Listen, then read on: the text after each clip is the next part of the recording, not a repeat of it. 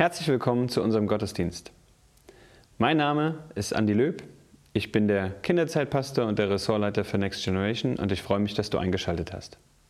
Wir befinden uns derzeit in einer Predigtserie mit dem Titel Renormalisierung. Vor zwei Wochen hatten wir den Gedanken Renormalisierung, unsere Rolle in der Gesellschaft. Und letzte Woche haben wir unter dem Thema Renormalisierung den Schwerpunkt Familie gehabt. Falls du diese beiden Teile nicht mitgekriegt hast, darfst du sie gerne auf YouTube nachgucken. Heute wird Dominik zu diesem Thema äh, über Partnerschaft und Beziehung sprechen. Inwieweit hat sich durch Corona Partnerschaft und Beziehung verändert? Welche Auswirkungen hat das auf uns? Und was sagt die Bibel dazu? Bevor wir damit einsteigen, möchte ich gerne noch beten. Himmlischer Vater, ich will dir Danke sagen, dass wir durch dein Wort, was schon so alt ist und dennoch so aktuell, einfach etwas lernen dürfen. Sprich du zu uns und äh, lass uns die Gedanken, die Dominik gleich für uns hat, einfach aufnahmefähig sein, dass wir gut zuhören können. Danke. Amen. Ich lese aus Epheser 5 die Verse 21 bis 33. Ordnet euch einander unter, tut es aus Ehrfurcht vor Christus. Ihr Frauen, ordnet euch euren Männern unter. Ihr zeigt damit, dass ihr euch dem Herrn unterordnet. Denn der Mann ist das Haupt der Frau, genauso wie Christus das Haupt der Gemeinde ist. Er, der sie errettet und zu seinem Leib gemacht hat. Und wie die Gemeinde sich Christus unterordnet, so sollen sich auch die Frauen ihren Männern in allem unterordnen. Und ihr Männer, liebt eure Frauen. Liebt sie so, wie Christus die Gemeinde geliebt hat. Er hat sein Leben für sie hingegeben, um sie zu seinem heiligen Volk zu machen. Durch sein Wort hat er den Schmutz ihrer Verfehlungen wie in einem reinigenden Bad von ihr abgewaschen. Denn er möchte sie zu einer Braut von makelloser Schönheit machen, die heilig und untadelig und ohne Flecken und Runzeln oder irgendeine andere Unvollkommenheit vor ihn treten kann. Genauso sind nun auch die Männer verpflichtet, ihre Frauen zu lieben und ihnen Gutes zu tun, so wie sie ihrem eigenen Körper Gutes tun.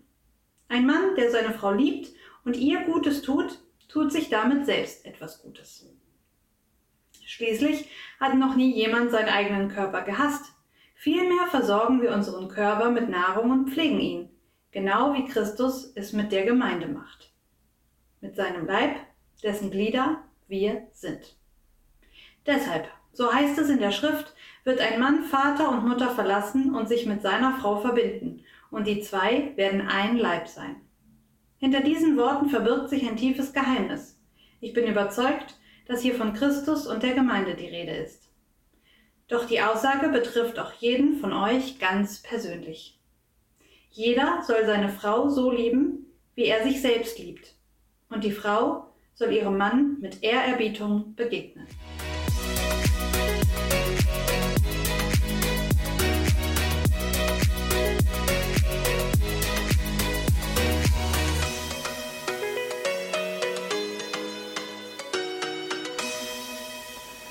Moin auch von mir. Äh, wir sind mitten in diesen Lockerungen. Wir merken, wie die ganze Stadt aufatmet, aufblüht. Immer mehr Leute sind geimpft. Ich wurde diese Woche auch geimpft.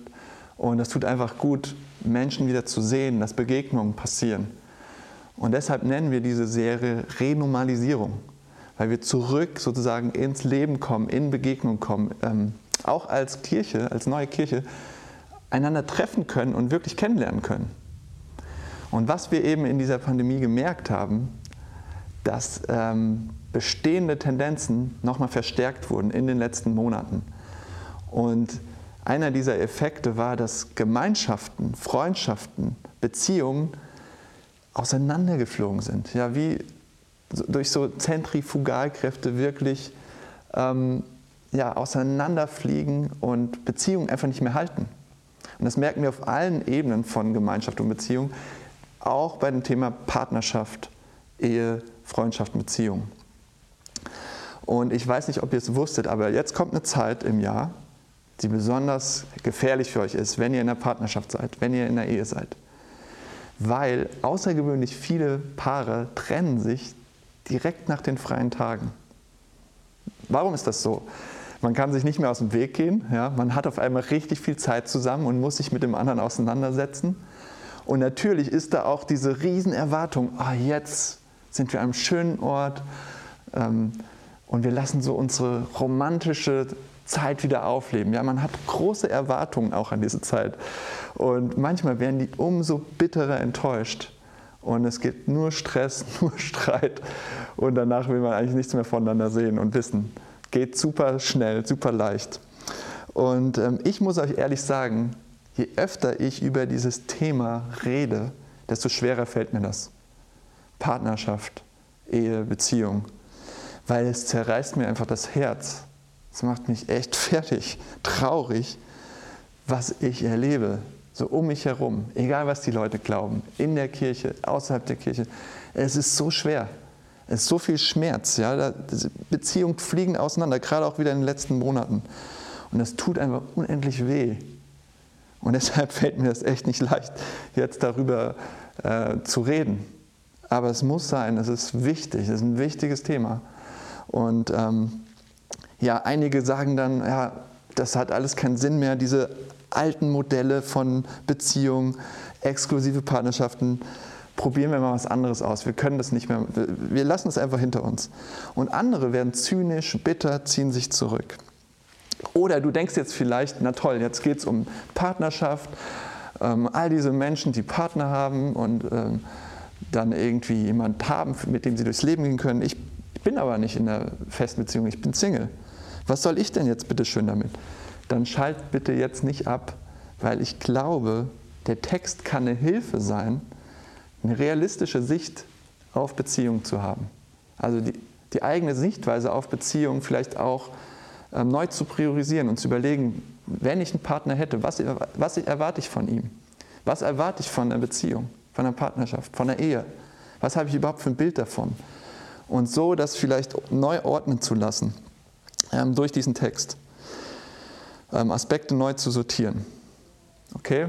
Also was sagt uns die Bibel, was sagt uns dieser Text zu diesem ganzen Thema? Und ich stelle drei Fragen an den Text. Die erste ist, was ist überhaupt mein Bild von der Partnerschaft? Die zweite ist, wie sieht das Muster aus ähm, oder der Weg dahin, so eine Beziehung zu leben? Und die dritte Frage ist, wie kann ich das jetzt machen? Wie kann ich das erleben? Also was ist mein Bild? Wie sieht das Muster aus?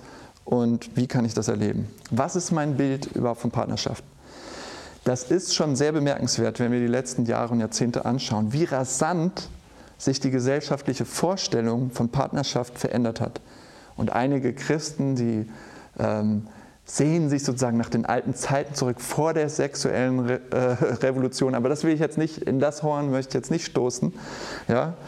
Aber dieses herkömmliche Bild von Ehe und Familie hat sich jetzt nochmal innerhalb kürzester Zeit so rasant verändert. Das ist schon sehr bemerkenswert, wenn man sich das einfach anschaut. Ähm, wie in der kürzesten Zeit in der öffentlichen Wahrnehmung das schon fast so als ausgedehntes Modell gesehen wird. Und das Spannende dabei ist jetzt, wenn wir über den Sinn und Zweck von Beziehungen nachdenken, von Partnerschaft, dann machen wir das immer auf Grundvoraussetzungen die irgendwo darunter liegen, denen wir uns oft gar nicht bewusst sind, die wir nicht reflektieren. Das sind Bilder, das sind Geschichten, denen wir glauben und auf deren Grundlage wir so und so Beziehungen sehen. Ja, manche nennen das Narrative. Das ist ein Narrativ, was wir glauben und das übernehmen wir und so sehen wir dann auf Beziehung.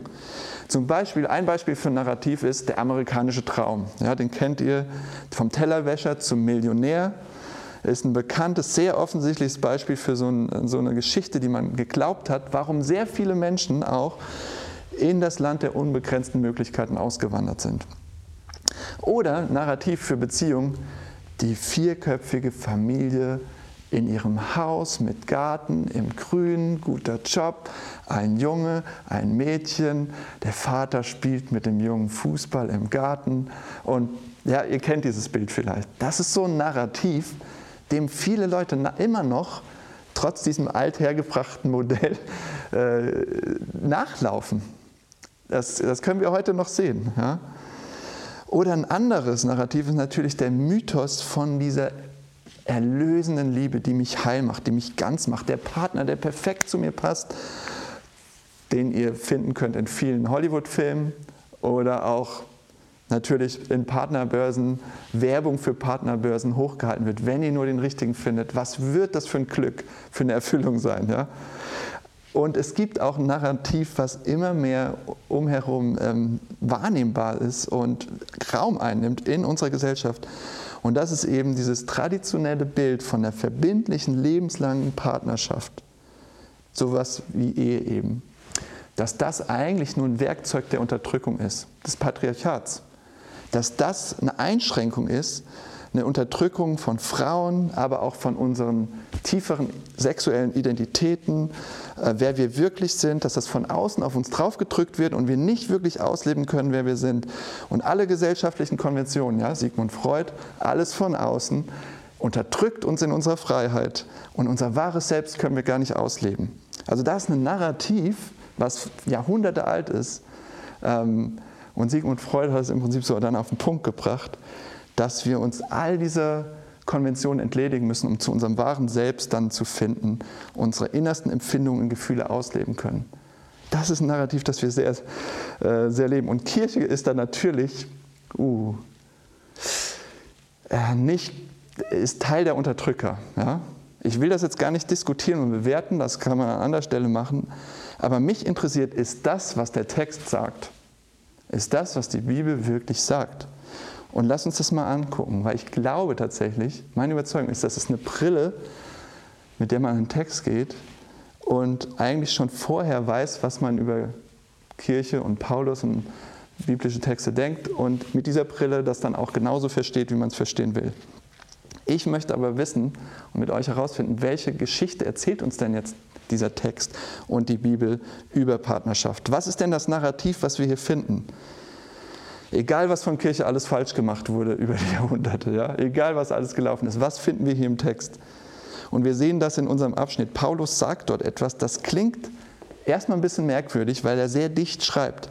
In den Versen 31 und 32 schreibt er, Deshalb, so heißt es in der Schrift, wird ein Mann Vater und Mutter verlassen und sich mit seiner Frau verbinden und die zwei werden ein Leib sein. Hinter diesen Worten verbirgt sich ein tiefes Geheimnis.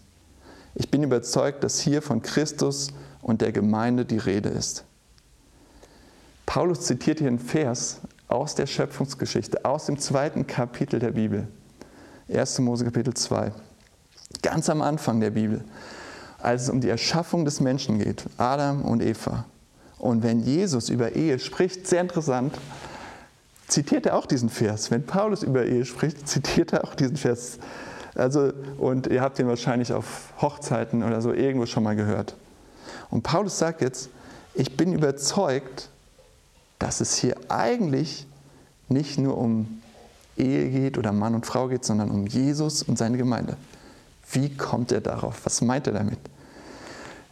Er sagt, Gott hat sich damit was gedacht, als er Mann und Frau geschaffen hat.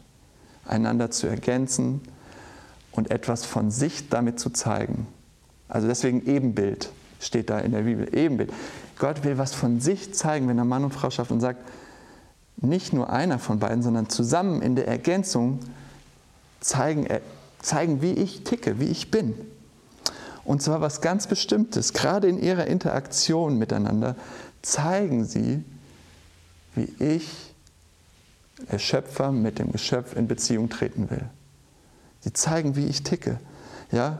Was er sagt, ist, in der Treue und Liebe und Leidenschaft zueinander, von Braut und Bräutigam, seht ihr etwas von meiner Leidenschaft für euch, von meiner Treue und Liebe für euch, wie wichtig ihr mir seid, wie eng ich mit euch sein will, wie nah ich euch sein will, wie intim und eng ich mit euch sein will in Ewigkeit. Also Gott sucht nicht eine Metapher, oh, wie könnte ich meine Liebe zu den Menschen mal mit einem Bild beschreiben, sondern er schafft eine Metapher mit Mann und Frau. Und das, diesen Gedanken, der überwältigt mich immer wieder. Ich sage, was, das steckt da drin?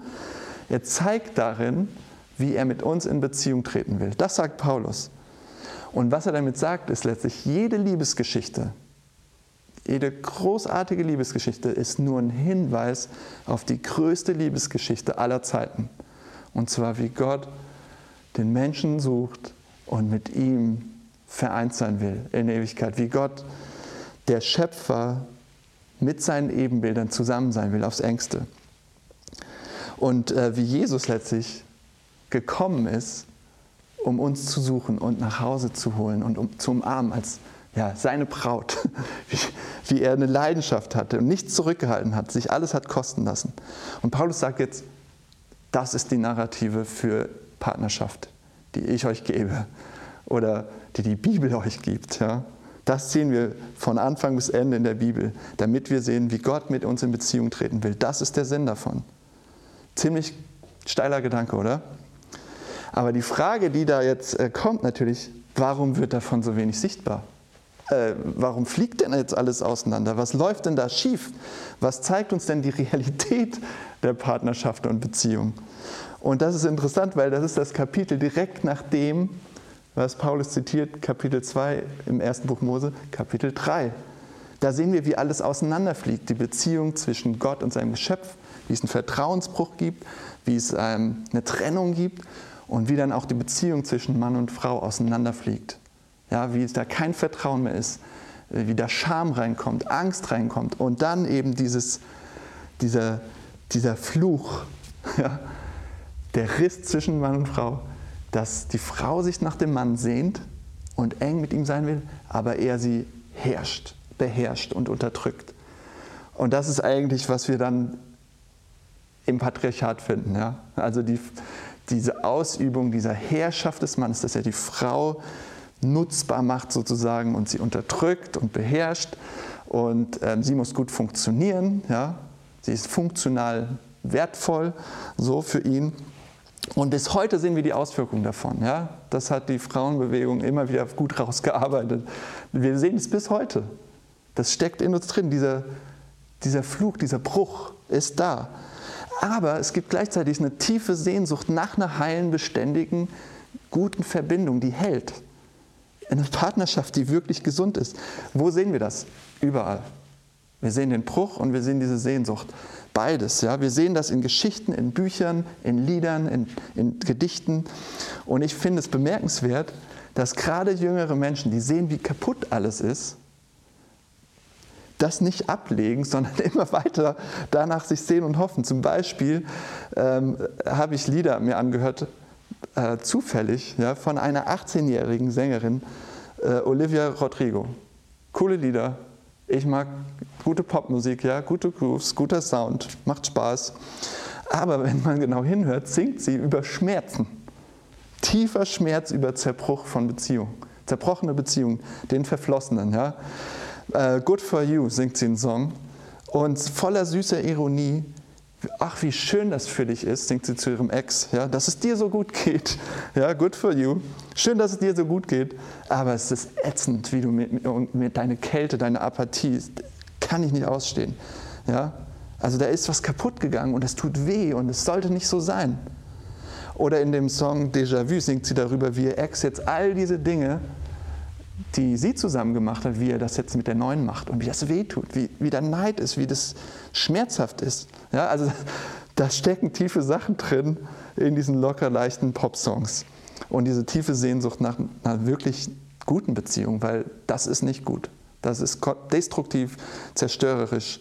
Genau das Gegenteil von dem, was Gott sich gedacht hat. Genau das Gegenteil von dem, diese großartige Liebesgeschichte zu zeigen, äh, die Gott mit uns schreibt. Also wir haben uns dieses größere Bild angeschaut, dieses Narrativ. Und jetzt die zweite Frage. Wie sieht denn jetzt das Muster aus? Wie sieht der Weg dahin aus, so eine Beziehung zu leben? Wenn wir diesen Text von Paulus lesen, dann können wir sehr schnell einen Vers überlesen. Und das ist der erste, Vers 21. Der ist wie ein Bindeglied zwischen dem Text davor und den folgenden Versen, die ihr gehört habt. Und da steht, ordnet euch einander unter, tut es aus Ehrfurcht vor Christus. Und wie gerne wird dieser Vers einfach überlesen. Ordnet euch einander unter. Ja, genau. Ihr Frauen den Männern, aber auch ihr Männer den Frauen. Unterordnung will natürlich erstmal keiner. Ja? Kein schönes Wort. Äh, kommt aus dem militärischen Bereich so. Was soll das denn jetzt sein? Unterordnung. Lasst mich mit einem anderen Bild probieren, es ist wie ein Tanz. Ja? Es funktioniert nicht, dieser Tanz funktioniert nicht, wenn einer immer der Star sein will. Sondern es geht darum, den anderen hochzuheben, den anderen gut aussehen zu lassen, den anderen glänzen zu lassen und zu ehren. Ja? Und das ist nicht das, was man im ersten Jahrhundert erwarten würde in einem so alten Text. Ja, in der griechisch-römischen Gesellschaft, die Frauen nicht mal als Zeugen vor Gericht zugelassen hat. Wo Frauen austauschbar waren. Wo sie nicht denselben Wert und Würde hatten, zumindest nicht so behandelt wurden wie Männer. Das war revolutionär, was Paulus hier sagt. Ja, Paulus für manche der Frauenhasser. Also. Das ist revolutionär. Genauso wie der Umgang von Jesus mit den Frauen, der sich hierin widerspiegelt. Ja? Jesus hat die Frauen geehrt, er hatte sie besonders im Blick. Er war kein Showy, sondern er war ein Gentleman und hat ihnen Würde und Wertschätzung gegeben. Und genau in dieser demütigen Haltung sagt jetzt Paulus, sollen die Männer mit ihren Frauen umgehen, so wie Jesus mit den Frauen umgegangen ist. Aber auch umgekehrt. Und er schreibt direkt vor dem Abschnitt an die, also vor unserem Abschnitt hier, an die Gemeinde ähm, in Ephesus, euer Leben soll in allen Bereichen von der Liebe bestimmt sein. Was für eine Art von Liebe soll das sein? Liebe, was soll das heute noch sein? Liebe, man sagte, eine Liebe, wie Christus geliebt hat. Und genau das Gleiche finden wir in unserem Text.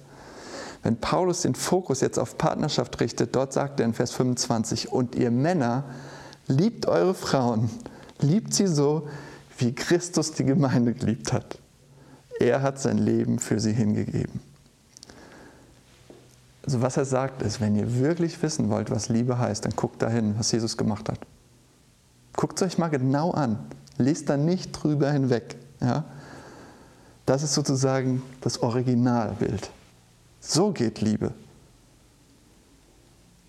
Und diese Liebe von Jesus ist nicht einfach nur bla bla und das Blau vom Himmel erzählen, sondern das eigene Leben hingeben für den anderen. Also nicht nur meine Zeit, nicht nur ein offenes Ohr, anstrengenden Gesprächen oder irgendwas, sondern mein ganzes Leben hergeben für den anderen. Mein Leben niederlegen. Also es ist eine Selbsthingabe. Und Jesus hat nicht gefragt, oh, was habe ich denn jetzt davon? Was sind eigentlich meine Rechte? Was hätte ich jetzt verdient gehabt? Sondern er hat, war bereit, sich das alles kosten zu lassen, uns zu lieben. Okay, das klingt jetzt sehr tugendhaft, sehr hohe Ziele, sehr edel, vielversprechend. Aber was heißt das jetzt konkret? Gerade am Anfang, ja, wenn ihr euch verliebt, ihr sagt doch solche Sachen wie, ich würde alles für dich tun. Ja? Das ist dieser erste Impuls. Wenn ihr richtig verliebt seid, dann sagt ihr, ich würde alles hergeben, um dich zu haben. Ja? Das sind so Sachen, die da einfach automatisch aus euch rauskommen. Und wie viele Lieder gibt es darüber? Wie viele Geschichten? Ja? Wie viele Lieder wurden gesungen? Ich würde für dich bis ans Ende der Welt reisen und durch alle Ozeane und über alle über die höchsten Berge und Drachen bekämpfen und was weiß ich nicht. Über die Jahrhunderte wurde viel darüber gesungen und gesagt. Und dann kommt der Alltag, ja? dann kommt das normale Leben. Und ich gebe euch einfach mal ein Beispiel. Was heißt das im Alltag? Ich bin mal nach Hause gekommen nach einem schönen, erfüllten Arbeitstag. Und ich war so glücklich, weil das war ein erfolgreicher, guter Tag. Und ich dachte, es macht wirklich Sinn, was ich tue. Und es war nicht nur ein schöner Tag, inhaltlich, sondern es war ein lauschiger Sommerabend. Und ich dachte, oh, jetzt so richtig schön mit meiner Frau auf dem Balkon sitzen, noch ein Glas Wein trinken und sich unterhalten und genießen, ja, und noch ein bisschen mehr und lachen und küssen mit ihr und natürlich mit ihr schlafen. Das ist dann der perfekte Tag, oder? noch zusammen im Bett landen und das richtig genießen. Oh, perfekt, so habe ich mir das vorgestellt. Nur da gab es ein Problem. Das war alles in meinem Kopf und bei ihr lief ein komplett anderer Film. Was war das für einer? Ich kam nach Hause, sie sitzt auf dem Balkon und war zutiefst traurig, am Boden zerstört. Sie hatte gerade ein echt schweres Gespräch gehabt und war so richtig in dem boah, wie schlimm ist eigentlich alles. Voll der, dieser Weltschmerz, ja. Und ich habe sie gesehen und habe gemerkt, so wie mein komplettes Bild von diesem Abend auseinanderbröckelt. Und dachte so, oh, total enttäuscht. Aber nicht nur enttäuscht, sondern echt frustriert. Auf einmal merkte ich so, oh, das macht mir jetzt sauer, das wollte ich doch. Ich wollte das so haben. Wieso muss sie so sein? Wieso muss sie immer sich so viele Sorgen machen, so schlecht drauf sein? Das nervt und irgendwelche Geschichten von anderen und überhaupt kann sie sich jetzt nicht mehr auf mich einlassen und sich mit mir freuen und oh, und ich habe dann so eine doofe Eigenschaft und eine doofe Reaktion. Ich ziehe mich zurück und werde kühl und denke, oh, mach du doch deins dann gucke ich noch einen Film, dann mache ich meins, weil ich bin beleidigt, dann ja, tu mir selbst leid, ich kriege nicht, was ich wollte, bin auch irgendwie verletzt und will auch nicht blöd dastehen, nicht schwach, ja, und will auch nicht als Verlierer, als jemand dastehen, der das dann nicht kriegt. Also ich habe gar nicht so richtig zugegeben, was ich eigentlich mir gedacht habe und ziehe mich dann zurück. Krass, oder? Kennt ihr eine oder andere vielleicht? Und ich glaube, das ist alles eine Folge davon, von unserem Bruch miteinander, aber auch mit Gott. Das, ist, das sind Auswirkungen davon. Ich möchte bestimmen.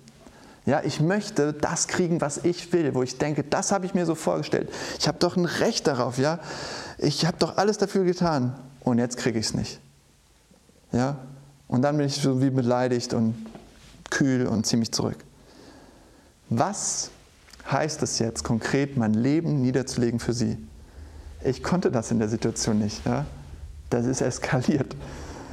Ich kann es aber im Nachhinein sehen, was wäre es gewesen. Ja? Es heißt zu sagen, ich gebe meine Rechte auf oder denke, worauf ich ein Recht habe, für sie. Ich fordere nicht das ein, wo ich denke, sie muss für mich funktionieren und das und das mir bieten. Ja?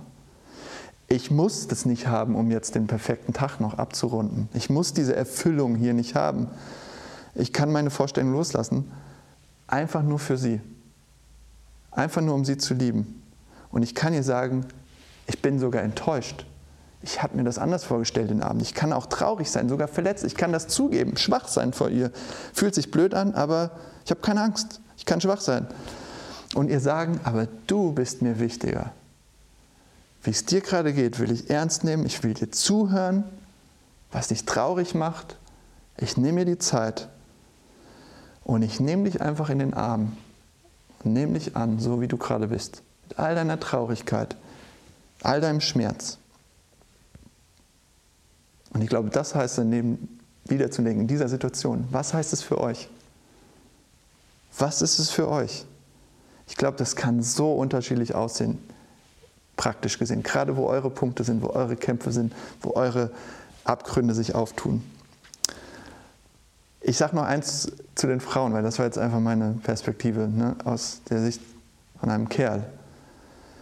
Ich sage euch was aus der Perspektive so von, von meiner Frau, die mir das nochmal gesagt hat. Zieht euch nicht zurück, wenn eure Männer Hornochsen sind, Idioten sind. Wenn sie Mist bauen und es nicht merken, sondern sagt es ihnen. Die brauchen das, sie müssen das hören. Ich muss das hören. Wie viel musste ich von meiner Frau hören, bis ich was kapiert habe, dass es irgendwo angekommen ist? Und sagt es in Liebe. Nicht um sie fertig zu machen, zu rächen, zu manipulieren. Sagt es ihnen aus Respekt und Liebe. Weil ihr sie ernst nehmt, weil ihr sie wichtig nehmt. Ähm, nicht als Waffe. Und wenn ihr glaubt, wenn ihr an Gott glaubt, wenn ihr Christen seid, dann betet für sie. Betet für sie, bringt sie vor Gott und hört nicht auf, sie zu respektieren, auch wenn sie richtig dumme Sachen machen und richtig blöd manchmal sind. Ich weiß das, ich kann das, habe ich gerade gesagt, kann nicht sein. Und vor allem finde ich auch mega wichtig, werdet nicht stolz gegenüber ihnen, weil sie an manchen Sachen echt kläglich scheitern. Werdet nicht hart gegenüber den Männern. Liebt sie, wie die Gemeinde Jesus liebt. Also, praktisch kann das so viel heißen, aber ich, ich äh, muss hier diesen Punkt abschließen. Das ist der Weg, so eine Beziehung zu leben. Das ist das Muster, dieser Tanz. Ordnet euch einander unter.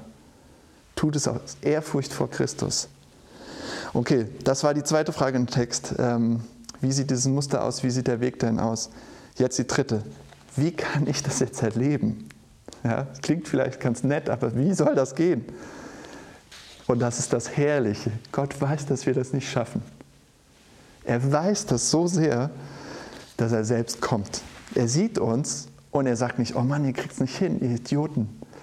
Er weiß, wie schwer wir uns damit tun. Er weiß, dass wir daran scheitern, ständig. Und deshalb ist er selbst gekommen. Deshalb hat er Jesus geschickt, den wahren Bräutigam, den perfekten Bräutigam. Wieso kam Jesus in diese Welt? Warum musste er kommen? Weil nichts mehr so ist, wie es sein sollte. Weil alles, überall ist ein Riss durchgegangen. Alles ist zerbrochen. Unsere Beziehung zu Gott zuerst und damit alles andere. Unsere Beziehung zueinander. Unsere Partnerschaften, Ehen, Freundschaften. Da ist Trennung, Isolation, Streit, Zerbruch, Einsamkeit, immer wieder, immer wieder. Die Geschichten wiederholen sich, wiederholen sich ohne Ende.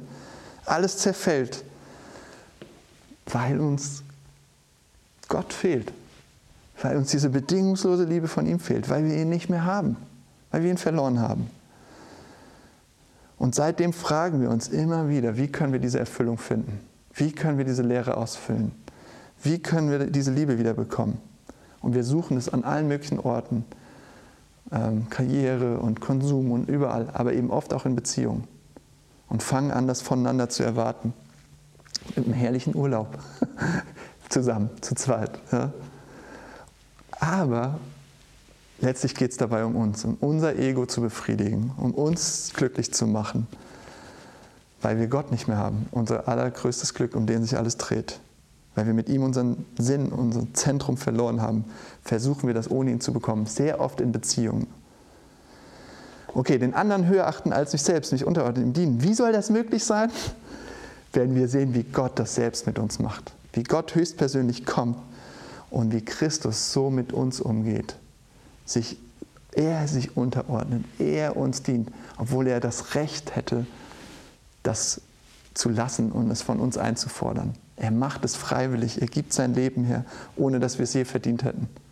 Und wenn das unser Herz weich macht und wir sehen, mit unserem alten Ego, mit Jesus stirbt unser altes Ego dort am Kreuz. Ja, damit, damit das aufhört, das Böse, das Harte, das Lieblose, das Schlechte in mir, die Herzenshärte, Stolz, Selbstgerechtigkeit, damit das ein Ende hat. Wenn wir sehen, wie er das für uns tut, das verändert unser Herz ganz langsam, macht es weich, damit wir einander anfangen, so zu lieben, wie er uns liebt und unser Leben niederlegen für den anderen. Und das ist kein Spaziergang. Das kostet. Das kostet uns unser Leben. Das ist nicht einfach. Es ist herrlich, es ist wunderbar, aber es ist auch echt hart, hart, hart. Ja? Aber das Ziel ist wunderbar, damit wir frei werden, einander so zu lieben, wie Jesus liebt. Noch eine praktische Anwendung dazu. Macht es nicht alleine. Tut es nicht und sagt, okay, ich mache das, ich gehe los und lebe das in meiner Partnerschaft alleine. Das schafft ihr nicht. Wir sehen das in dem Text. Paulus schreibt über Ehe, über Partnerschaft, Beziehung an eine Gemeinde, an eine Gemeinschaft. Und die hören das zusammen. Das wurde vorgelesen und die haben das zusammengehört, damit gerungen, diskutiert, überlegt, wie wenden wir das auf uns an. Das ist ein Thema für die ganze Gemeinschaft. Ob ihr jetzt einen Partner habt oder ob ihr Single seid. Das ist ein Thema für alle. Und deshalb, wenn wir uns fragen, wie wir Gottes Gedanken zu dieses, diesem Thema auf uns anwenden, dann lasst uns das nicht allein machen, sondern zusammen, ja, in den Docks, diesen kleinen Gemeinschaften unter der Woche in der Stadt verteilt, in Freundschaften, in Gemeinschaft. Sonst sind wir auf verlorenen Posten. Wir brauchen Verbündete dabei. Ja, lasst uns eine Gemeinschaft, eine Kirche bauen, wo wir ein, zusammen an diesem Thema dran sind, wo wir einander helfen, egal in welcher Lebenssituation ihr seid. Und ähm, sucht euch auch gezielt Leute, mit denen ihr da offen und ehrlich drüber reden könnt. Ähm, lest zusammen ein gutes Buch. Ja, wenn ihr Empfehlungen braucht, fragt gerne. Lest ein gutes Buch und diskutiert darüber. Ähm, wendet das auf euch an. Wir wollen jetzt im Sommer ähm, so August, September einen Testlauf starten mit so einem Kurs über Partnerschaft und Ehe. Ja, das ist von der Kirche in London. Deshalb ist er noch auf Englisch. Die Vorträge sind noch auf Englisch, werden leider erst nächstes Jahr auf Deutsch übersetzt. Aber es geht in diesem Format zuerst darum, dass man als Paar ins Gespräch kommt, gezielt über bestimmte Themen. Also wenn ihr daran Interesse habt, bei diesem Testlauf dabei zu sein, meldet euch gern bei mir. Es wird digital sein. Das kann man auch, ja, wenn die wenn man kleine Kinder zum Beispiel hat zu Hause, kann man abends zu Hause zusammen machen. Meldet euch, ähm, wenn ihr Interesse daran habt, das zu machen. Gern bei mir persönlich. Wenn ihr Herausforderungen habt, ja, sprecht darüber. Grabt es nicht weg, schiebt es nicht weg oder denkt, oh, als Christen darf man keine, das nicht haben oder darf man nicht schwach sein oder irgend so ein Zeug. Und wenn ihr Single seid und leidet in dieser Gemeinschaft, in dieser Kirche unter diesem Idealbild von Beziehung und Ehe und oh, wie toll, sie haben einander und alles ist gut, das ist ja eine Illusion, das ist ja Quatsch. Aber wenn ihr darunter leidet oder denkt, oh Mann, ich werde hier nur als halber Mensch angesehen, dann sprecht es aus. Mir hilft es, das von euch zu hören. Sprecht es aus, was euch wirklich auf den Senkel geht, was schlecht läuft, auch in Liebe und freundlich. Aber lass uns das zusammen machen. Deshalb haben wir diese Docs nicht, das sind nur für Ehepaare oder nur für Singles oder nur für diese Lebensphase oder diese Gruppe. Wir wollen das zusammen. Zusammen mehr darüber entdecken, was Gott sich damit gedacht hat. Wir brauchen einander noch mehr, davon bin ich zutiefst überzeugt. Weil Gott hat uns geschaffen, damit wir in einer Art und Weise miteinander umgehen, damit wir was von ihm zeigen. Diese größte Liebesgeschichte aller Zeiten, die er mit uns schreibt. Lass mich jetzt noch zum Abschluss beten. Ja, danke, lieber Vater, für deine Weisheit. Ähm, danke, dass du uns so geschaffen hast, damit wir was von dir zeigen und dass du weißt, wie das funktioniert, ähm, in Beziehung zu sein, in Partnerschaft zu sein, in der Ehe zu sein. Und danke, dass du auch weißt, dass wir das gar nicht schaffen alleine, dass du dafür Jesus geschickt hast, den perfekten Bräutigam. Und ähm, ja, lass uns da einfach mehr von entdecken, was du da für uns hast. Und gib uns ganz, ganz, ganz viel Hoffnung und Kraft für unsere Partnerschaften, für unsere Ehen. Und lass uns dabei immer wieder auf dich schauen. Amen.